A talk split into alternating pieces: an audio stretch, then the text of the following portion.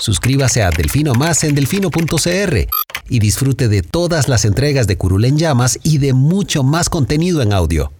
Delfino.cr El chuchinguismo político. Chuchenga, diputado, chuchenga. Si va a ser por nosotros que este país se puede ir a la mierda. Y en lugar de ponerle Instituto Nacional de las Mujeres, ponerle Instituto Nacional de las Lesbianas. No tengo dinero ni nada que dar.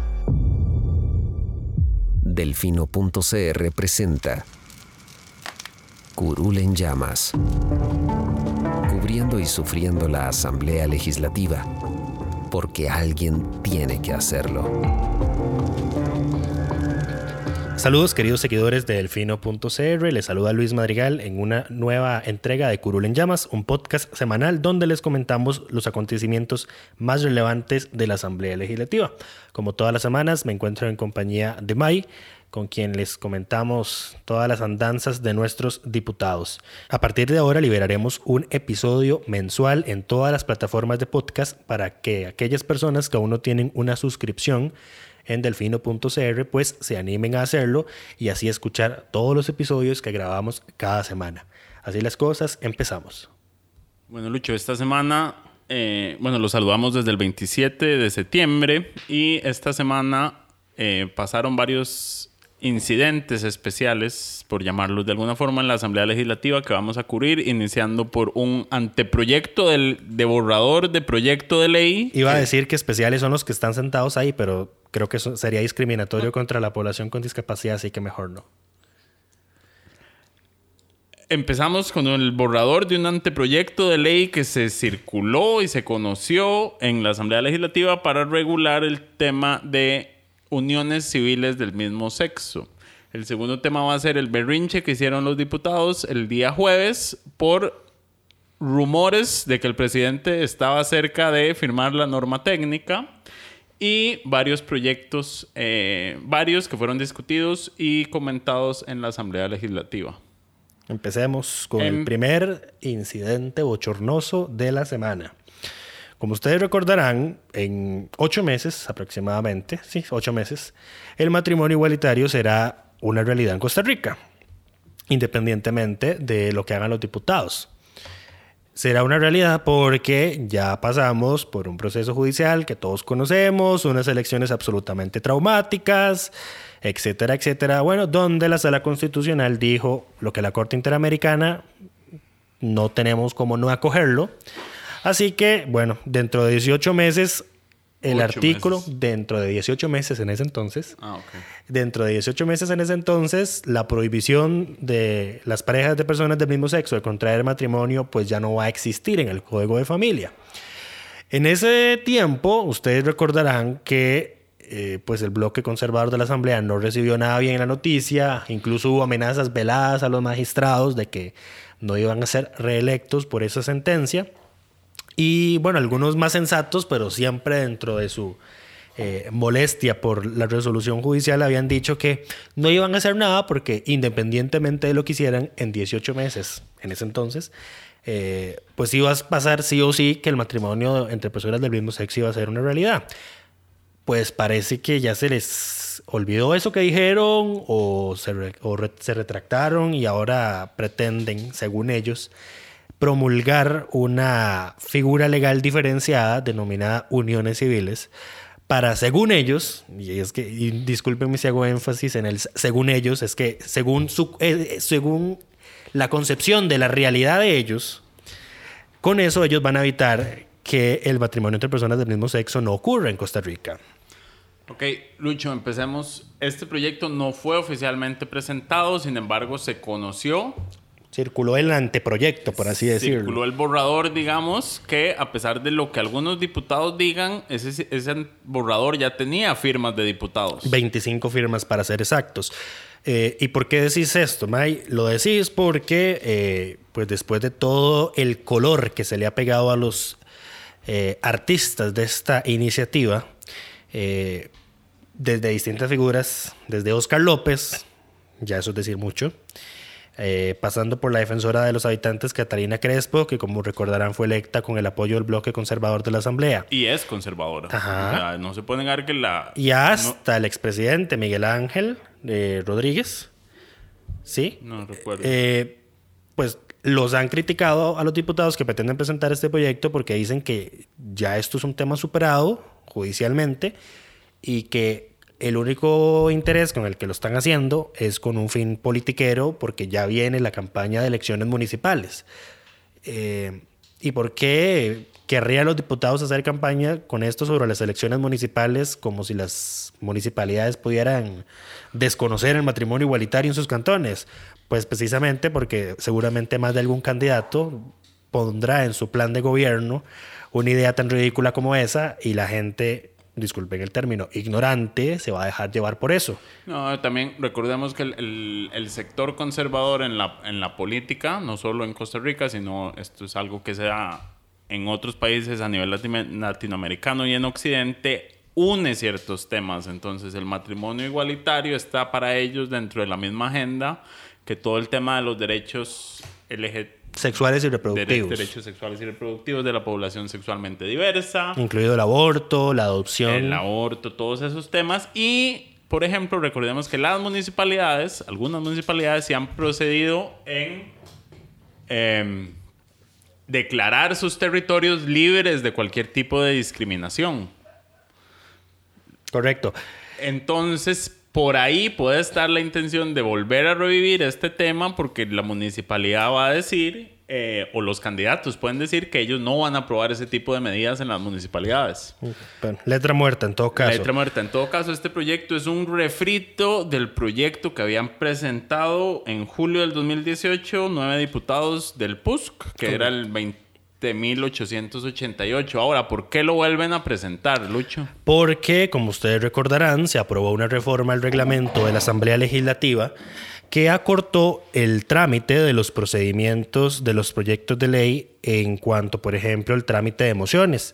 Eh, ahora también se establece que todo proyecto nuevo tiene un plazo, si no me equivoco, es de 80 días hábiles para recibir un dictamen en la comisión. Entonces, un proyecto nuevo, este proyecto nuevo se garantizaría tener una fecha estimada en la que sería aprobado en comisión. Eh, no así el proyecto que fue inicialmente presentado. Porque este proyecto es indignante y una bofetada a la cara de todo costarricense decente que haya pasado por una lección básica de cívica. Primero, eh, quien haya tenido la desafortunada experiencia de leer el mamarracho de más de 100 páginas, se habrá dado cuenta que el mismo comienza con una cita de Jaime Balmes, que era fundador del Partido Monárquico Nacional de España, nada más y nada menos que él, quien dijo en ese entonces, eh, por los años 1800, no es tolerante quien no tolera la intolerancia. Háganse la idea, al inicio puede ser difícil de entender, pero sí, usted la está entendiendo bien. Lo que están diciendo es que la gente tolerante tiene que tolerar a los que son intolerantes. ¿Cuál es el problema con esto? Resulta que hay una paradoja, hay una paradoja llamada la paradoja de la tolerancia, que la escribió Karl Popper. Es más contemporáneo nuestro, 1945, mejor dicho, más contemporáneo de los diputados. Y él, en palabras resumidas, para no leer todo lo que él eh, escribió en ese entonces, dijo que no, los tolerantes no tienen que ser tolerantes con los intolerantes, porque esa tolerancia llevaría a que los intolerantes desaparezcan a los tolerantes. Entonces, Es- no, no, uno no puede tolerar la discriminación. Sí, es la discusión de, lo decía, lo había puesto la infame Alexandra Loría en un tuit hace poco, que dijo que tienen que respetar, que yo no con, tienen que respetar mis posiciones. Y esa- Discriminatorias, mis posiciones discriminatorias. Exacto, básicamente. Lo que puso fue, fue otra cosa, pero en resumen era, tienen que respetar el que yo no quiera esto. El problema no está en que ella no lo quiera. Y el problema en este tema siempre es, no se trata de que usted, usted puede estar en contra Usted puede no querer casarse con una persona homosexual, puede que, querer, se case con una persona puede homosexual. querer que sus hijos no se casen con una persona homosexual. Usted tiene ese derecho a esa creencia. Lo que no tiene es el derecho a imponerle eso al resto de la sociedad. Eso es lo que no terminan de entender. Y eso es lo que no terminan de entender, que aprobar el matrimonio no se lo impone a ellos, no es una imposición sobre ellos porque ellos no tienen que casarse si no quieren con una persona de su mismo sexo. Es nada más la posibilidad de que quienes quieran tengan el derecho igualitario hacerlo. Y tampoco es como que se va a obligar a la Iglesia Católica a hacer matrimonios de personas del mismo sexo. Lo Porque es un también- matrimonio Lo civil. cual también han tratado de decir, digamos, que por estos fallos la iglesia va a tener que... Lo que los confunde es que en otros países de primer mundo, por ejemplo, la iglesia ha empezado a tener una cierta posición en la que sí permite ese tipo de ceremonias, pero no es como que sea algo impuesto. Sí, es decisión y usualmente no es la iglesia católica, son las iglesias eh, evangélicas no neopentecostales las que tienden a ser más abiertas en, esos temas. Bueno, en todo caso, lo de la paradoja de la tolerancia lo explicó muy bien una página de Facebook que se llama Pictoline. Nosotros enlazamos esa ilustración en nuestro reporte para que cualquiera que tenga el interés de verla, a resumidas cuentas y de forma gráfica, tal vez a los diputados les sirva, pues lo puedan ver. ¿Dónde está también el problema que tiene este proyecto? Es, es risible porque el artículo 1 dice que el proyecto está sustentado en el principio de no discriminación y que no sé qué. Vamos a ver, que un proyecto diga en un artículo que no es que, que- que está redactado de forma que no se discrimine, no quiere decir que no sea discriminatorio. No, no, o sea, es- creo- es- no entiendo yo. Yo- creo que los diputados no tienen claro qué es el concepto de discriminación y no, aún a estas alturas, yo creo que no se han leído el, el fallo de la opinión consultiva, ni el fallo de la sala constitucional sobre este tema. Pero ¿por qué si es un proyecto discriminatorio? Primero, porque está creando una figura jurídica diferenciada, que es precisamente lo que la Corte Interamericana y la Sala Constitucional dijo que no había que hacer. Primero. Segundo, porque, eh, vamos a ver, y esto es una, una cuestión que a mí me chocó bastante cuando la leí. Bueno, resulta que hoy las parejas de personas del mismo sexo como pareja no tienen derecho a adoptar. Sin embargo, una pareja, una persona de esa pareja sí, tiene ese derecho. ¿Qué es lo que sucede y acontece? Que según el anteproyecto que pretendían presentar, si la persona que adoptó a ese menor de edad muriera, en lugar de dejarle la custodia al de a la otra pareja, cualquier persona interesada, entiéndase, cualquier hijo de vecino, podía presentar una gestión ante un tribunal de familia para que ese chiquito volviera a su familia biológica, hasta sus abuelos inclusive, y si ninguno de ellos podía, entonces se lo iba para el PANI. Imagínense lo inhumano de eso. Segundo, mentira, tercero, no se reconoce tampoco el derecho a adoptar, cosa que sí tienen los matrimonios de personas heterosexuales. Y cuarto, no, eh, no se otorga el, re- el derecho que sí tienen los matrimonios, pues de que cuando se divorcien, pedir una pensión. Lo que se da es un auxilio después de la terminación del contrato de unión civil. Otro eufemismo. O sea, las ganas de inventarse figuras alternativas para no llamarle las cosas por su nombre. Y como ya dijimos, lo peor es que primero se inventan de que el proyecto sí cumple con lo que dijo la Corte Interamericana, que claramente no lo hace. Y segundo, que es que la Asamblea tiene el derecho de hacer reservas a lo que dice la Convención Americana de Derechos Humanos. Lo cual no es cierto. Vamos a ver, este proyecto, este anteproyecto, para ser exactos, lo firman 25 diputados. Hagan las cuentas, 25 diputados más la cantidad de asesores que puede tener llegar a cada uno. Me van a decir que ninguno de esos asesores tiene el más mínimo conocimiento en relaciones internacionales o derecho internacional para saber que la reserva a un convenio, a un pacto como el Pacto de San José se tiene que hacer al momento de ratificarse. Y bueno, resulta que nosotros, naturalmente, un pacto que lleva el nombre de nuestra capital, nosotros no hicimos ningún tipo de reserva. Ni siquiera con el tema de la jurisdicción, el poder que tiene la Corte Interamericana sobre Costa Rica. No lo hicimos. Entonces no es posible hacerlo ahora. No es posible hacerlo ahora y cualquiera, y más ellos que deberían, por ejemplo, conocer lo del convenio de Viena sobre, sobre convenios internacionales, ahí muy claramente lo dice, que el momento de hacer esas reservas es cuando el país, el Estado, está ratificando el proyecto. Y en este caso no se hizo, así que ahora no es el momento. Suscríbase a Delfino Más en delfino.cr y disfrute de todas las entregas de Curul en Llamas y de mucho más contenido en audio.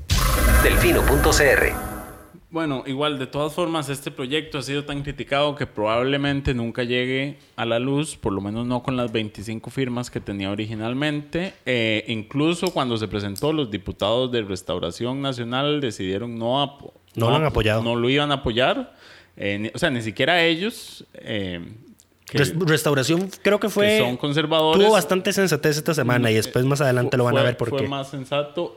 no quisieron eh, darle el apoyo y entonces probablemente esto nada más pase como una anécdota más del Congreso si el proyecto no llega a ser presentado finalmente. Ahora, ¿por qué lo del apoyo de restauración es importante? Porque según reconoce Drago Dolanescu, que es la firma 1 de este proyecto de ley, y esto es otro elemento llamativo de este anteproyecto, que aunque lo idea el PUSC, no es el PUSC el que le pone la primera firma. Y ustedes dirán, el orden de las firmas no es importante. En, la, en lo, a lo interno del manejo de la Asamblea sí lo es, porque es a ese diputado al que se le considera como el proponente principal y al resto son coproponentes. Entonces, en términos de estadística, sí importa.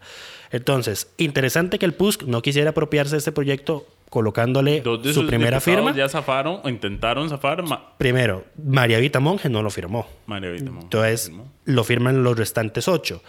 Pero luego sale Pablo Heriberto Barca, después de todas las críticas que se le hacen al proyecto, después de ver que hasta Oscar López dice, esto es una basura, don Pablo Heriberto Barca dice, yo no he dicho que lo voy a firmar, aunque ya estaba su firma en el proyecto. Sí, yo lo voy, voy a sentarme a, a analizarlo, a contrastarlo con la sentencia, y entonces habría que ver si fue que les exigieron la firma para entregarles el Aquí- anteproyecto. Aquí hay que recordarle a don Pablo Heriberto y a doña María Inés Solís, que, Que es la otra que está eso. intentando zafar ahora, que nosotros tenemos esas firmas y las eh, vimos, las firmas de ellos en el borrador. Así que ese proyecto estaba listo para presentarse. Y además, vamos a ver, en, en prensa la unidad fue reconoció que es un proyecto de ellos, está basado en un proyecto anterior de ellos. Tiene la reacción es casi la misma, solo se hicieron algunos cambios mínimos de cosas que el Departamento de Servicios Técnicos ya había advertido que en ese proyecto inicial eran inconstitucionales. Y en general, la creación de esa figura especial es inconstitucional y así lo advirtió Servicios Técnicos. Pero bueno, a Servicios Técnicos generalmente no le hacen caso. Pero bueno, em, suficiente pena teníamos con los diputados esta semana. Éramos muchos y parió la abuela. Y decidieron el jueves parar la sesión del plenario, hacer una conferencia de prensa y decir que se iban a detener los proyectos de interés del Ejecutivo eh, porque habían oído que el presidente, el cual no está en el país, recordemos, él anda en Nueva York durante la Semana del Clima. y Ni siquiera eventos- EPSI es la presidenta en ejercicio, es Marvin. EPSI no está tampoco en el país, pero bueno, ellos oyeron que el presidente estaba a punto de firmar la norma técnica para eh, que viene a regular el, el tema del aborto terapéutico en el país y entonces decidieron hacer un berrinche y empezar a eh, sabotear el plenario legislativo. No les bastó con que Carlos Ricardo Benavides rompiera la regla que él impuso de no permitir eh, la suspensión del plenario para hacer conferencias de prensa, menos para hacerlas en el salón de expresidentes. Eh, lo hicieron, darles el receso para hacerla durante plenario y en el salón de expresidentes. Hagámonos cuenta de eso. En dicha conferencia participaron 16 diputados y cuando doña Ivonne Acuña pues dijo que sí iban a tomar esa medida de presión, dejar de apro- ella dijo dejar de aprobar eh, proyectos que de repente son importantes para el Ejecutivo. Eh, ya vamos a analizar esta cita. Cuando ella dijo eso, las tres diputadas de Restauración Nacional que participaban en la conferencia se retiraron. Dato interesante. Luego, doña Xiomara Rodríguez eh, hizo un video y lo mandó a la prensa diciendo que ellos no están de acuerdo con, sabotear la agenda legislativa, exactamente. Y por eso es que les decíamos anteriormente que Restauración tuvo cierto ápice de, de- de cordura esta semana, que, que cuesta mucho verlo en, En la Asamblea en- en los- General. en- y, pero especialmente en el bloque de diputados conservadores, que como dijo doña Shirley Díaz, se autodenominan pro vida. ¿Qué es el problema con la frase que dice doña Ivonne que van a dejar de aprobar proyectos importantes para el Ejecutivo? Que un proyecto no es importante para el Ejecutivo solamente. El Ejecutivo no es una isla. Vamos a ver. El Estado está integrado por cuatro poderes. Ejecutivo, legislativo, judicial y el electoral.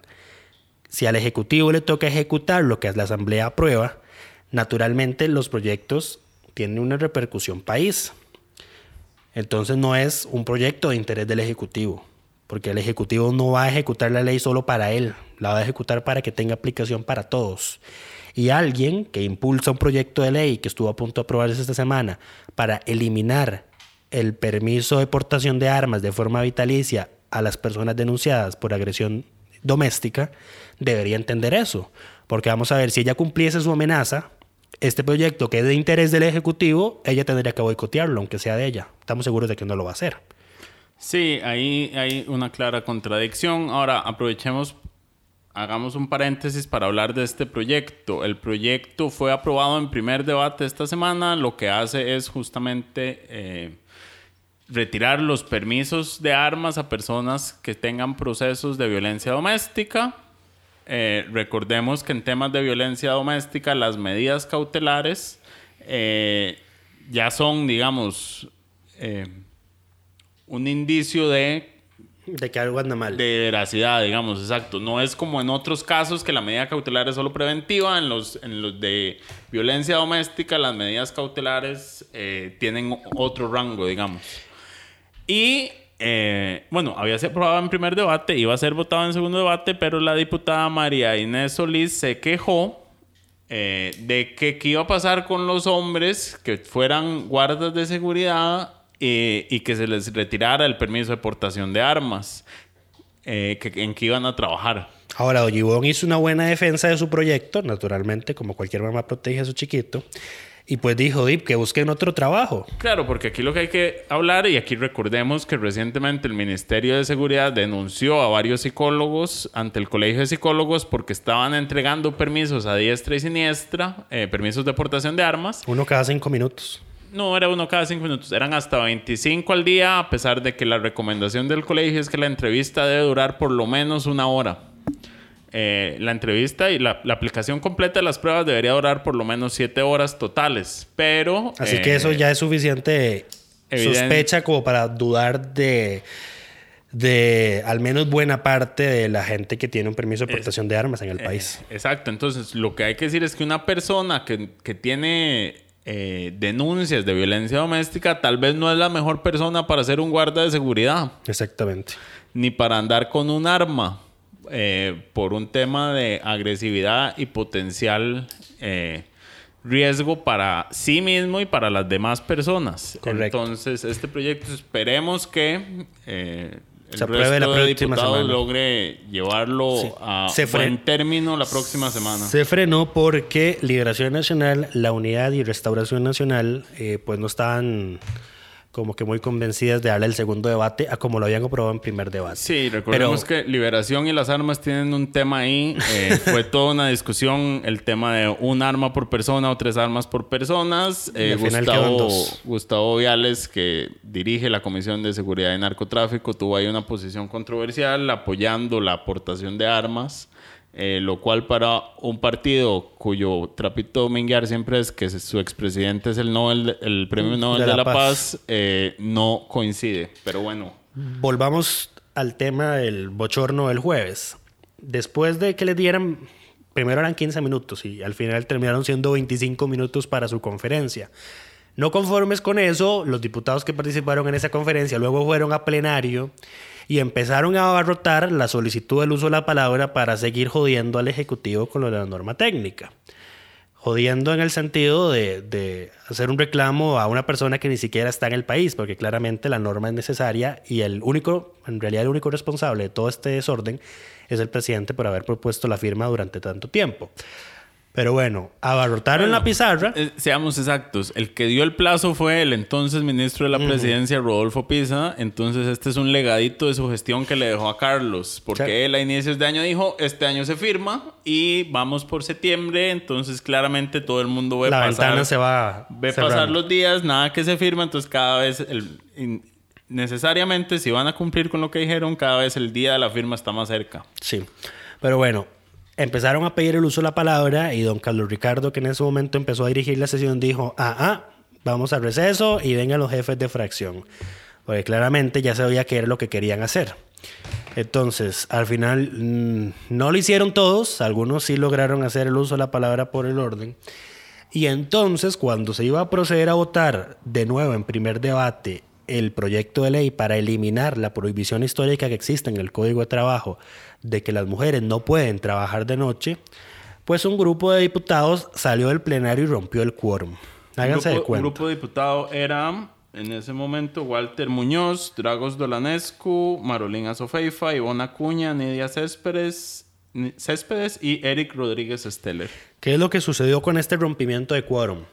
Cuando el proyecto se sometió a votación, don Carlos Ricardo Benavides estaba seguro de que había quórum porque los sugieres, que son las personas que llevan el control de asistencia y de cuántos diputados hay en- adentro del plenario, pues le dijeron que aun y cuando ellos habían salido, todavía habían al menos 38 diputados dentro para poder votar. Don Carlos Ricardo ordenó cerrar puertas y la votación inició. Tras varios minutos de contar, se dieron cuenta de que solo habían 37. Entonces la votación tuvo que ser anulada. ¿Qué es lo que sucede y qué es lo que usted debería indignarle de esto? Resulta que el reglamento de la Asamblea Legislativa dispone en su artículo 105 que ningún diputado puede salirse del plenario cuando se vaya a proceder a la votación de un proyecto, que fue justamente lo que ellos hicieron.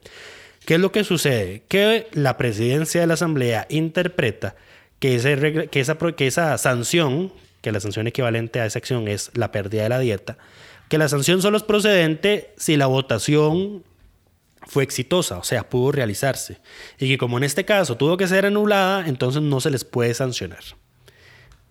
El artículo del reglamento no dice eso, pero eso es algo que interpretó don Carlos Ricardo y bueno, entonces los diputados de ese día no perderán su dieta. ¿Por qué también debería indignarle? Resulta que la Dirección Financiera de la Asamblea Legislativa liberó datos que muestran cuánto cuesta la operación de nuestro Congreso. Entonces, ah, y los diputados pasan hablando mucho de gasto público y de, de que cuánto cuestan las dietas y todo esto en las otras instituciones, pero muy pocas veces se ponen a criticarse a ellos mismos. Pues oiga muy bien, por cada diputado, cada hora de sesión en plenario o comisiones cuesta 971.280 colones por diputado. Sí. Ok. Eso significa que, digamos, en ese momento que había 43 diputados, el costo de esa pérdida de tiempo que estaban viviendo era de 41.765.040 colones. Porque se gastaron entre todo el berrinche, la conferencia de prensa, el rompimiento de quórum, los recesos, todo lo que duró el berrinche fue una hora exacta. Así que ese fue el, el- el costo, el costo para el Estado. De ese berrinche, De ese berrinche. fue de casi 42 millones de colones. Correcto. Nada más para que lo tengan como marco de referencia. Una sesión tradicional de plenario de lunes, eh, martes y jueves, que dura tres horas. Y si estuviesen los 57 diputados, que casi nunca pasa, cuesta 116 millones de colones. 166. 166 millones de colones. ¿Por qué es importante? Porque los diputados pasan hablando mucho de gasto público, pero además porque son datos bastante caritos. O sea, cada diputado cada hora es casi un millón de colones. Cada hora. O sea, aquí estamos hablando, por supuesto, no de lo que recibe el diputado, sino del costo que genera. costo, o sea, O sea, sus diputados, sus asesores, los sugieres. Asumimos, y esto vamos a pedir la clarificación al, al, al Congreso, pero asumimos que también están los gastos de luz, de agua, de Internet, alimentación. internet. O sea, todos los gastos, esto es lo que da. Correcto. ¿Por qué es importante? Porque como usted ve, es un precio bastante elevado como para que haya un grupúsculo de pachucos haciéndole perder el tiempo a los demás. Que de paso, este berrinche no le cayó bien a una buena cantidad de diputados. Varios de Liberación protestaron, Paola Vega protestó. Eh, ¿Quiénes más? Sí, el propio Pablo Heriberto Abarca protestó. Ro- Roberto Thompson del, de Liberación protestó, Gustavo Viales, Laura Guido.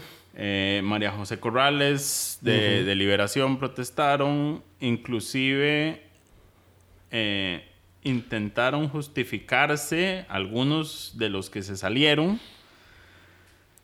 Diciendo Eh, que la vida no tiene precio. Di, Diciendo cierto. que la vida no tiene precio y diciendo que Recope gastó un montón de plata en, en compra de vehículos, a lo cual, por cierto, Recope envió un comunicado de prensa hoy aclarando que no eran- Diciendo que es fake news de Ivonne Acuña. No, es, es cierto, se compraron los vehículos, pero era Pero parte no, del era, no, es lo que, gasto- no es para lo que ella dijo. No es ni para lo que ella dijo, que ella dijo que eran para uso de, de, de los los altos gerentes. jerarcas y no es así, era para uso, digamos, de las operaciones de Recope y Sí, además era resulta que Recope tiene un poliducto en zonas montañosas, entonces necesita cierto tipo de vehículos para, arreglar las fugas planillas, sí. de cuando los delincuentes eran les hacen... parte de renovación de planilla ya programada, o sea, vehículos viejos que Recope saca porque, porque todo el mundo tiene que renovar los bienes. Pero y bueno, en todo caso, Recope no es una institución que forme parte del gobierno central, sus operaciones no tienen influencia en el déficit fiscal del gobierno central, así que la crítica de Ivonne Acuña respecto a eso no venía al caso, como la mayoría de cosas que dice, pero bueno.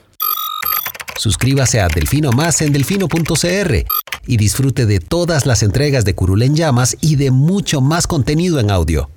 Delfino.cr pasemos ahora a temas varios. Eh, comisiones legislativas le dieron esta semana un mal rato a varias personas del Poder Ejecutivo.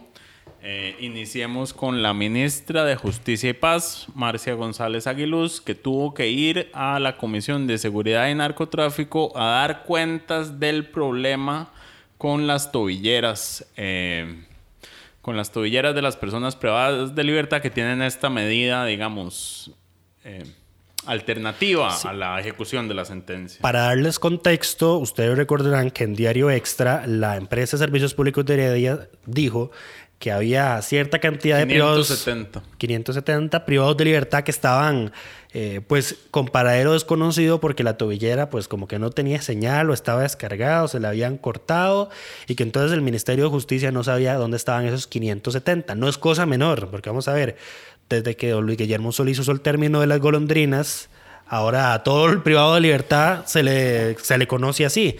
Y entonces un titular que diga justicia desconoce el paradero de 570 golondrinas naturalmente no le cae muy bien a la población.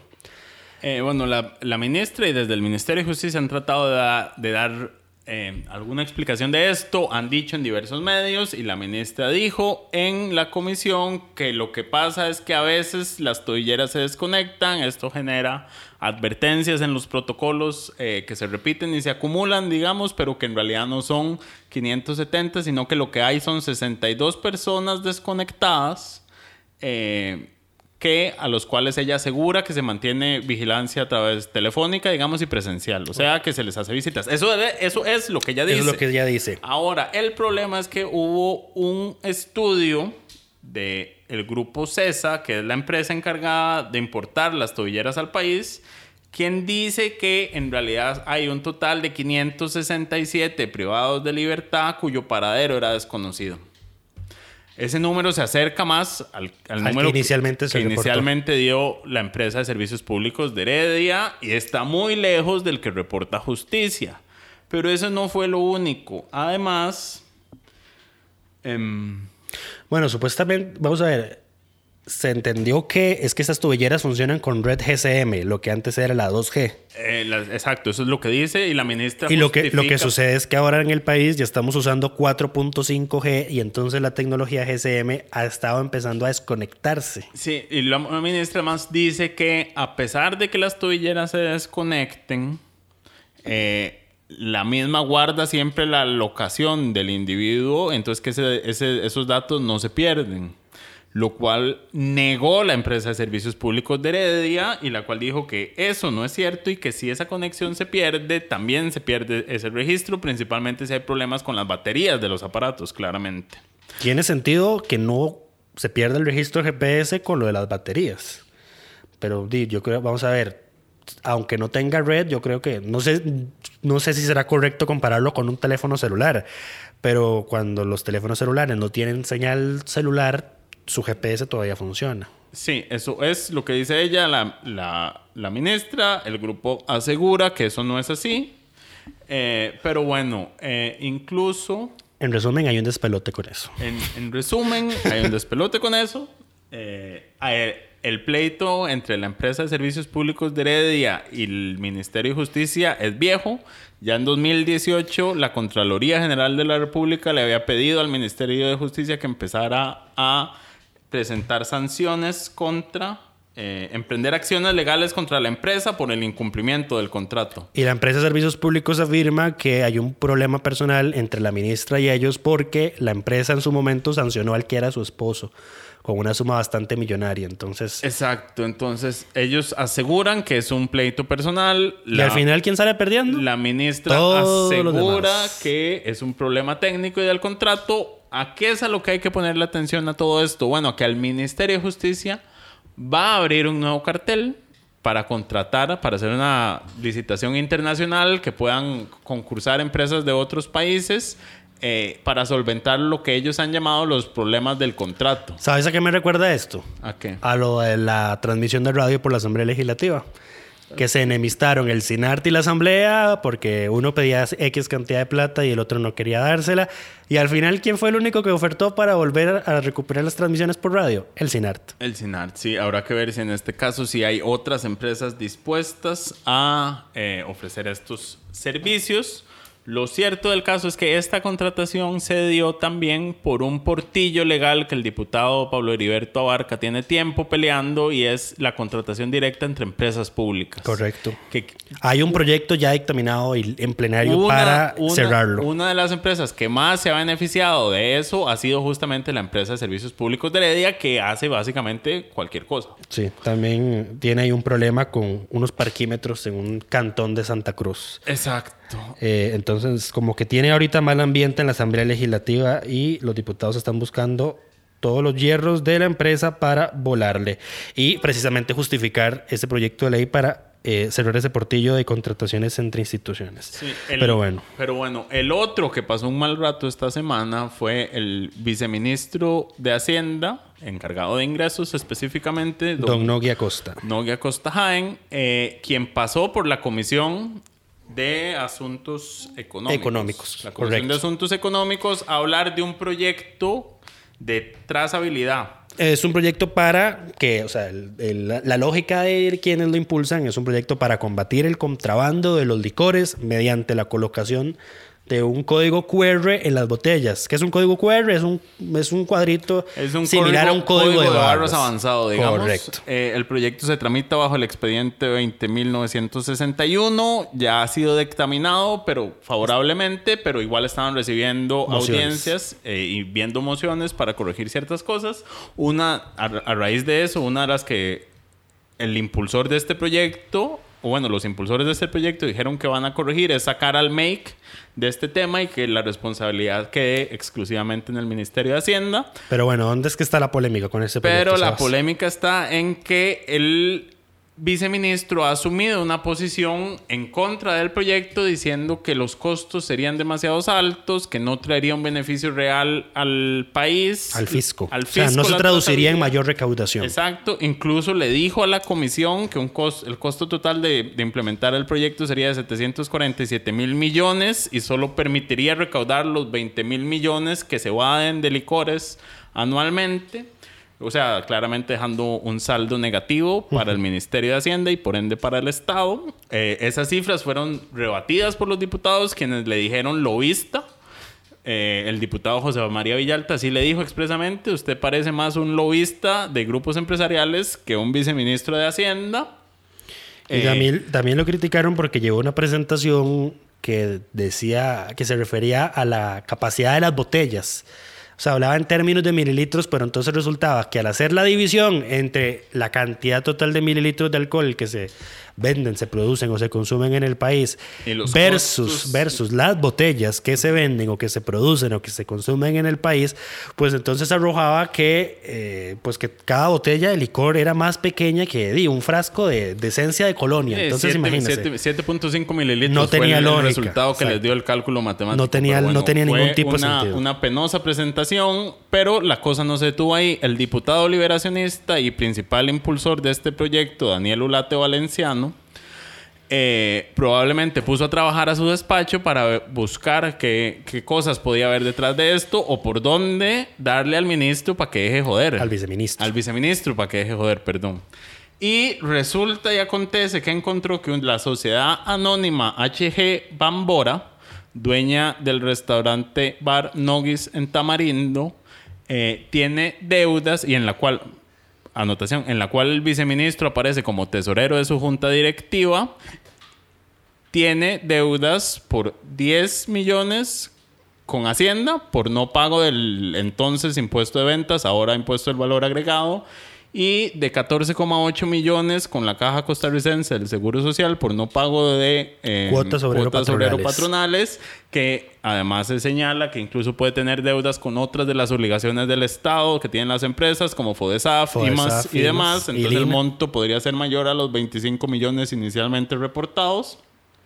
Muy mal visto para un viceministro de ingresos. Muy mal visto. Es o sea, ¿cómo vas a ser viceministro de ingresos y una empresa en la que vos apareces como tesorero tiene deudas con Hacienda? Ustedes recordarán que en el gobierno de doña Laura Chinchilla, don Fernando Herrero, Ferrero, ahorita no preciso muy bien el apellido, tuvo que renunciar precisamente porque él tenía deudas con el fisco. O sea, un ministro de Hacienda moroso con su institución, no digamos con su institución. Con el Estado. Moroso con el Estado, Pues moroso no- con todos nosotros. No puede ser el viceministro de Hacienda que anda cobrándole a todo el mundo y viendo a ver cómo recauda y que una empresa en la cual sos tesorero tenga deudas con el Estado. Exactamente. Ahora, el viceministro reconoció que la empresa es de la familia, que es dirigida por su hermana. Reconoció además que él se beneficia directamente de la empresa porque su padre, dueño original del negocio, determinó que esa, los ingresos de esa empresa cubren los gastos de mensualidad del colegio de su hijo. Él aseguró y le dijo a la nación algo que a mí me indigna y es que dice que uno es responsable de sus acciones. No puede ser responsable de las acciones de un hermano, del papá o de sus hijos. El problema es que él forma parte del órgano decisor que toma acciones en la empresa, que El es precisamente pagar impuestos. Responsable legalmente. O sea, cuando usted es miembro de una junta directiva y esa empresa incumple una ley, los miembros de esa junta son responsables solidarios Correcto. por el, cualquier daño que se, que se genere a través el, de eso. el mejor recordatorio de eso es con lo del impuesto a las personas jurídicas. Ustedes recordarán que cuando se aprobó la nueva ley de impuesto a las personas jurídicas, la sala ordenó que los periodos anteriores debían igual pagarse. Y entonces los diputados establecieron que si ese impuesto no se pagaba, lo tenían que pagar pues quienes integraban la junta directiva de la sociedad. Porque, Sí. si, porque si no, la, no es como que la deuda iba a desaparecer nada más. Sí, las respuestas de Acosta no son de recibo, o sea, básicamente decir que es que es culpa de su hermana, que él le pidió que se ponga al día. Esto está así desde abril de este año, o sea, han pasado ya cinco meses eh, con esta situación. Eh, él la desconocía, pero como miembro de la junta directiva no es desconocer algo de la empresa no es eh, No es una justificación válida. No sé, la ministra de Hacienda aseguró que hoy, viernes 27, iba a hablar con el viceministro sobre este tema y no se puede más que esperar que él por decencia renuncie o que la ministra le pida su renuncia por, y más en este gobierno que por menores cosas han echado a mejores gentes. Cierto, absolutamente cierto. Pero bueno, Pero, siguiente tema. En fin, estos eran temas varios. Sí, Es- también les vamos a comentar que esta semana se aprobaron algunos proyectos relevantes y uno de ellos, aunque usted no lo crea, todavía no lo teníamos en nuestro país, y es que la policía preventiva pueda acceder al archivo criminal que maneja el organismo de investigación judicial. Eh, ahora sí lo podrá hacer la fuerza pública, la policía turística, eh, y con esto se pretende pues que los policías cuando están haciendo operativos, cuando hacen consultas sobre si alguna persona tiene deudas pendientes con la justicia, eh, pues puedan saberlo de mejor manera. y si así es el caso, pues pasarle a las autoridades para que por fin las víctimas tengan justicia pronta y cumplida y la gente no se ande escondiendo porque di, la policía no tiene no tenía hasta hoy cómo saber si la persona a la que estaban requisando eh, pues tenía alguna orden de captura a menos de que el OIJ se los hubiese comunicado de previo. Entonces ahora va a haber un trámite más expedito. Con ello, este proyecto ya tiene segundo debate. En primer debate también, no mentira, en segundo debate también se aprobó el sexto, la sexta modificación al presupuesto del 2019.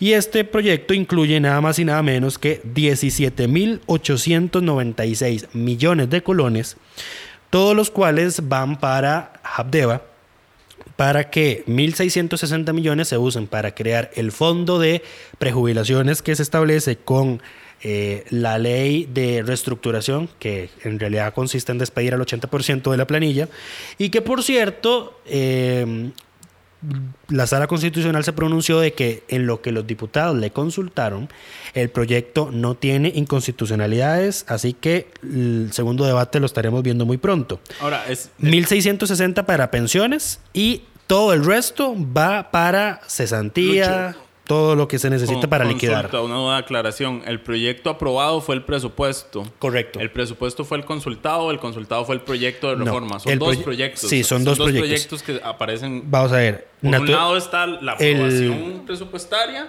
por el otro lado está la aprobación para que se ejecute la reestructuración. Vos- así, lo- así como lo explicaste, es correcto. El proyecto de Habdeba es el que se fue a consulta de la sala eh, y que ya tiene eh, la resolución para que se vote en segundo debate. Pero naturalmente las leyes necesitan contenido económico para ejecutarse, así que por eso... Por ese motivo es que se necesitaba ese sexto presupuesto que ya tiene segundo debate. O sea, primero ya está la plata antes de que el, antes de la ley de Habdeba. Pero con eso esperaríamos que no haya atrasos en el giro de los dineros, como ocurrió anteriormente eh, con otro de los presupuestos que se aprobó para sostener por tres meses la planilla de Habdeba. Otro proyecto aprobado en primer debate fue el préstamo con el Banco Interamericano de Desarrollo por 350 millones de dólares que se tramitaba bajo el expediente 21.535 y que recordemos eh, había sido eh, sacado De eh, de agenda por la por el enojo de los diputados ante la decisión de la caja de la junta direct- no de las jerarcas de la caja costarricense del seguro social entiéndase Román Macaya de firmar un acuerdo con Los sindicatos gobierno. para poner fin a las huelgas en su momento los diputados tomaron esta medida como una represalia a pesar de que lo que el- este presupuesto, bueno, o este préstamo viene a hacer es nada más refinanciar deuda del Estado. Correcto. Mm, Es convertir deuda interna de corto plazo, por así decirlo, deuda cara, eh, y usar el préstamo para pagarla.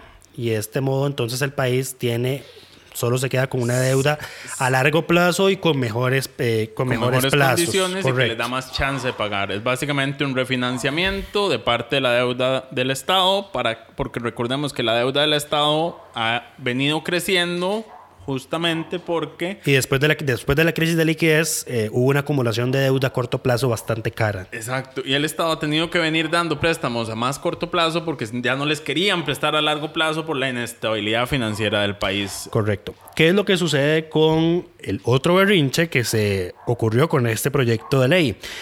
Que eh, por cada día que ha pasado recientemente, sin que el proyecto ya sea ley de la República, y tomen nota de que esto apenas es un primer debate, el Estado está teniendo que pagar cerca de 5 mil dólares de penalización al Banco Interamericano de Desarrollo. Eso es como 18 millones de dólares al año, más o menos. Eh, entonces, el berrinchillo que por el manejo de las finanzas públicas al final nos estaba saliendo, ya nos estaba empezando a salir un poquito caro. Eh, por eso es que el proyecto se saltó el último día de trámite de mociones, aún le quedaba otro, pero los diputados di, optaron, no optaron, estaban presionados a aprobarlo en primer debate eh, lo más pronto posible y entonces la otra semana ya lo veríamos como ley. Eh, ah, bueno, el diputado, ya con este tema terminamos. El diputado de la semana, de esta semana, se lo vamos a dar a Pedro Muñoz, quien anunció el lunes que su acción de inconstitucionalidad contra el acuerdo de la Corte de mantener los beneficios salariales como un monto porcentual del salario base y no como un monto nominal, eh, se había cursado y va a ser de conocimiento de la Sala Constitucional. Recordemos también que don Pedro fue parte de los que movió la denuncia que presentó la fracción del PUSC ante la Contraloría General de la República, que se trajo abajo el acuerdo entre la caja y los sindicatos. Y damas y caballeros, Sebas siempre busca alguna cosa positiva en la semana. Yo por mi parte no soy tan optimista porque, como yo había dicho en mi cuenta de Twitter, si por mí fuera, el espacio pasaría a tener que llamarse, en lugar de diputado de la semana, al estúpido de la semana, por todo lo que han hecho en los últimos días. Podemos, podemos valorar eventualmente tener ambas categorías, pero mantengámonos positivos por el momento. Muchas gracias a todos por su atención y su tiempo. Nos escuchamos próximamente.